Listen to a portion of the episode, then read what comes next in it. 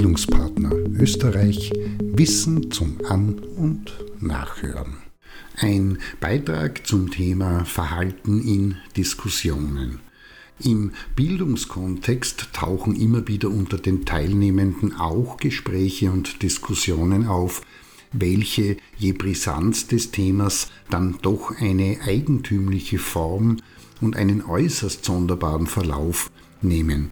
Um zu verstehen, was damit gemeint ist, ist ein interessanter Begriff hilfreich, nämlich der der eristischen Dialektik, der 1830 durch Arthur Schopenhauer aus der Topik des Aristoteles, das fünfte und damit vorletzte Buch des Organon sowie den mittelalterlichen Sophismen entnommen begründet wurde.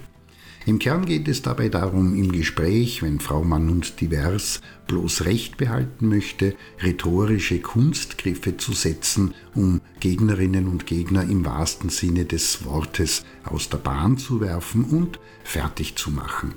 Wie funktioniert das? Relativ einfach. Ein paar Beispiele, konkret 16, im Original sind es 38 verwissenschaftliche das Thema. Heißt, Frau, Mann und Divers streut Lehrmeinungen, die schwer zu widerlegen sind und dabei werden allerlei Persönlichkeiten aus dem Zusammenhang losgelöst zitiert. Deute Begriffe um. Dazu sucht man sich jene aus, welche das Gespräch bzw. die Information in das Licht rückt, das gerade passt. Dazu hilft es, wenn man möglichst verallgemeinert und dabei werden aus allgemein gültigen Regeln entweder unzulässige Schlüsse gezogen oder eine richtige Behauptung aufgestellt, um daraus unzulässig zu verallgemeinern. Auch die Wiederholungsmethode ist ein wirksames Instrument. Konkret wird das Gegenüber laufend aufgefordert, die Aussagen und Erklärungen zu wiederholen und Frau Mann und Divers wartet brav, bis es sich, also das Gegenüber, in den eigenen Aussagen verstrickt und im besten Fall selbst widerspricht. Hilft das nicht, dann greift man auf die sogenannte Beweiserfindung zurück. Heißt, ein Argument, dem ohne dies niemand zustimmen würde, wird vollmundig als bewiesene Tatsache hingestellt.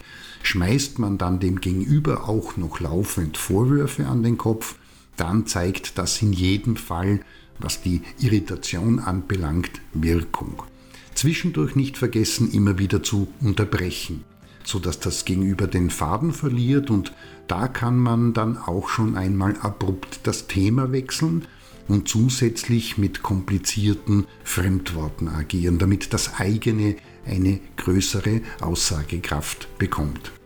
Ebenso wirksam und hilfreich ist der Ursachen-Wirkungsaustausch. Meint, wenn Ursache und Wirkung geschickt vertauscht werden, dann erhält das Gespräch bzw. die Diskussion neue Anreize. Konkret, darauf zielt es ab, niemand weiß mehr so genau, worum es eigentlich und überhaupt geht und auf kritische Argumente reagiert man brav mit Abwertung, demonstrativem Schweigen und Verschiebung des Themas, indem man beispielsweise anstatt zu antworten auf die vermeintlich aufgedeckten Widersprüche des Gegenübers eingeht.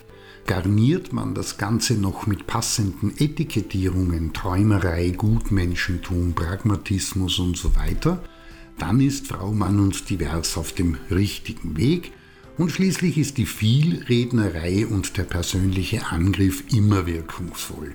Heißt, sich in einen Redeschwall zu begeben und dabei immer ein bisschen beleidigend daherkommen, unhöflich sein und grob werden.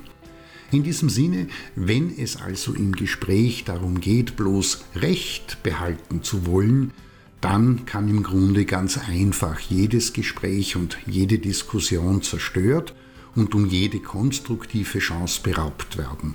Wie gesagt, kann Frau, Mann und divers tun, muss aber nicht.